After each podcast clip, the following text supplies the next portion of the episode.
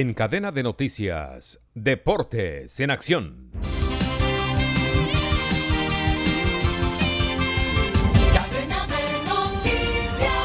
En la Champions League en el día de ayer, City salió adelante en la serie frente al equipo del Bayern Múnich, al que derrotó tres goles por cero en una noche extraña de Upamecano.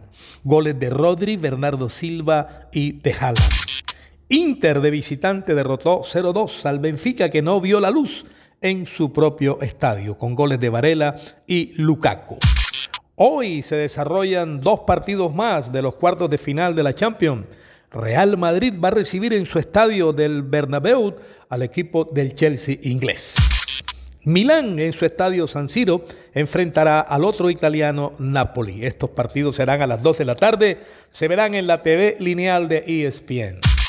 En Liga Colombiana, en partidos de la fecha 13 jugados ayer, Equidad goleó 4 por 1 al equipo del Caldas y lo sigue sumiendo en la crisis. El equipo de Millonarios logró apenas un empate frente al equipo del Huila.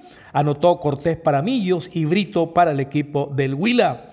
Millos mantiene aún la punta de la tabla con 25 puntos, ahora empatado con Águilas Doradas con los mismos puntos, que dio un golpe de autoridad derrotando tres goles por uno al cuadro América de Cali en el Pascual, con goles de Castaño, Rivas y Valdés. El gol del América lo hizo Portilla.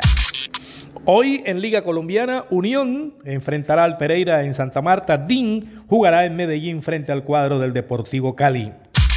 Klopp, el técnico de Liverpool, confirmó que Luis Díaz estará convocado para el próximo partido de Liverpool frente al equipo de Leeds United que será el próximo lunes. Podrá reaparecer Lucho Díaz. Peloteros colombianos que se destacan en las grandes ligas, Urchela con los Angelinos, Donovan Solano con los mellizos, Harold Ramírez está con el Tampa Bay y Elías Díaz con los Rockies de Colorado. Dos por uno perdió la selección colombiana de fútbol de mayores con Italia en el Estadio La Fontana de Roma. Partido amistoso había perdido también la semana anterior 5 por 2 con el equipo de Francia. Colombia busca desarrollar otros dos partidos con miras a su preparación al Mundial Femenino que será en Nueva Zelanda y Australia a partir del mes de julio. Información con Manuel Manis Ramírez Santana. Descarga gratis la aplicación Red Radial. Ya está disponible para Android y encuentras siempre una radio para tu gusto.